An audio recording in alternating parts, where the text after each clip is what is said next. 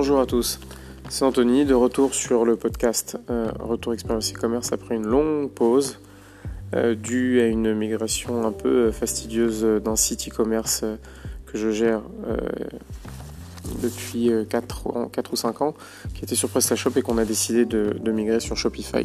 Ça fera l'objet je pense d'un bon, d'une bonne série d'épisodes par la suite.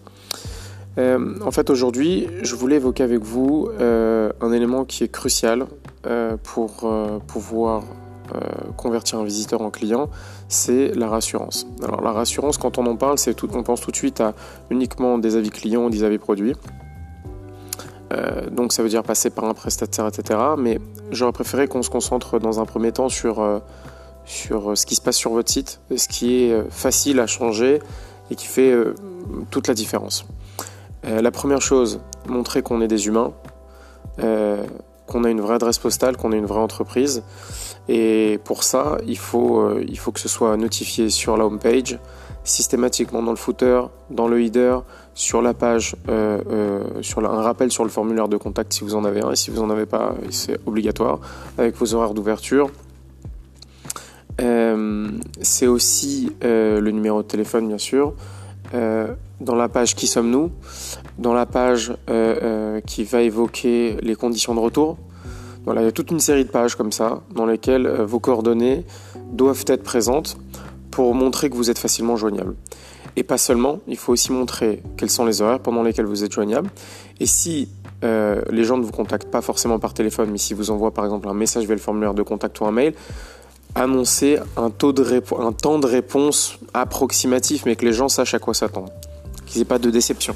Si vous annoncez que vous, êtes capable de répondre en 4 heures, alors vous devez être capable de répondre en 3 heures et demie. Si vous annoncez que vous êtes capable de répondre en 24 heures, alors vous devez répondre dans la journée.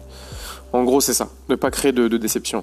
Mais c'est important qu'il y ait un numéro de téléphone, que les gens puissent euh, d'un seul coup de fil vérifier eh ben, que vous existez bien, qu'il y a bien quelqu'un qui va répondre, qu'ils vont pas tomber sur un call center ou qu'ils vont pas tomber sur euh, directement sur une, sur une boîte vocale. Une adresse, euh, pas une boîte postale, une vraie adresse, là où les gens pourraient euh, éventuellement venir vous visiter si vous vendez des produits physiques ou venir acheter ou venir faire un retrait magasin. Euh, une adresse email bien évidemment et donc un rappel de toutes ces informations là avec les horaires d'ouverture sur le formulaire de contact. Donc ça c'est la première chose. Les emplacements donc comme je disais c'est dans le footer impératif et dans le header je pense que c'est une bonne chose de mettre au moins le numéro de téléphone et un lien vers le formulaire de contact où on pourra retrouver toutes ces informations là. Euh, ce qui semble plus trivial, plus commun, parce que c'est archi répandu aujourd'hui euh, sur tous les sites, que ce soit du plus gros ou plus petit, sont les avis clients. Alors on voit souvent sur Amazon des avis euh, produits qui sont capitaux pour bah, donner confiance dans le produit, surtout quand c'est un produit que le client ne connaît pas.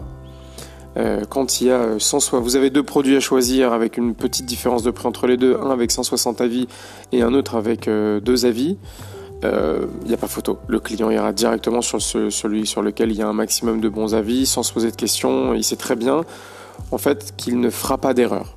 C'est pas qu'il a choisi la bonne chose, mais au moins qu'il n'a pas fait une erreur. Et c'est la, la, plus grande peur des, consommateurs aujourd'hui. Donc euh, passer par euh, un système d'avis client, c'est impératif. Alors, j'ai pas trouvé d'études. Je suis pas sûr que avoir euh, un, système d'avis client certifié, tiers de confiance, normes françaises, etc., ce soit ce que les clients recherchent le plus. À partir du moment où il y a un certain nombre d'avis clients sur le, sur le, ou en tout cas d'avis produits sur le, sur vos, sur vos best-sellers, je pense que c'est déjà très important. après, on est passé, nous, personnellement, pendant très longtemps par Ecomi. Mais euh, bon, c'est un produit qui marche bien, qui marchait bien, qui est, à mon avis, une plateforme qui est devenue un peu archaïque euh, au niveau de l'intégration et de la diffusion, et qui est très cher, du coup, par rapport à ce qui se fait aujourd'hui, surtout sur l'écosystème Shopify. Euh, mais qui fonctionne bien. C'est-à-dire que les, les, rich pages sont là. Euh, vous tapez avis, euh, le nom de votre site internet, vous allez être dans les trois premiers résultats, donc c'est aussi important au niveau SEO. il faudra aussi répondre, si vous avez une page Google My Business, répondre aux, éventuels avis que les clients pourraient mettre sur cette page-là, de manière un peu non contrôlée, mais c'est important aussi. Donc on en est à deux points. La première chose dont on a parlé, c'était les euh, les coordonnées, montrer que vous êtes des humains, que vous êtes une entreprise euh, qui existait, rappel de, votre numéro RCS, de votre numéro de TVA s'il y a besoin, etc. Euh, donc sur plusieurs pages du site. La deuxième chose, c'est ce qu'on vient de dire, sont les avis clients, les avis produits pour ne pas que le client ait peur de, de faire, de faire le mauvais choix. Et la troisième chose qu'on développera dans un prochain épisode, c'est de choisir un thème, pas qu'il soit beau, mais un terme qui convertisse et qui a fait ses preuves pour convertir. Ça, c'est une notion euh, qui m'a sauté aux yeux il y a peu, de temps, mais c'est capital. C'est-à-dire que oui, le design, c'est formidable, mais il faut que le site, il soit pensé pour la conversion. Aussi bien au niveau des fiches produits que de l'emplacement, de la taille et du nombre de boutons ajoutés au panier, que de la possibilité de rajouter de la rassurance sur les fiches produits, sur la page panier, etc. C'est impératif et on, fera un point sur ça, j'espère, dans le prochain épisode la semaine prochaine.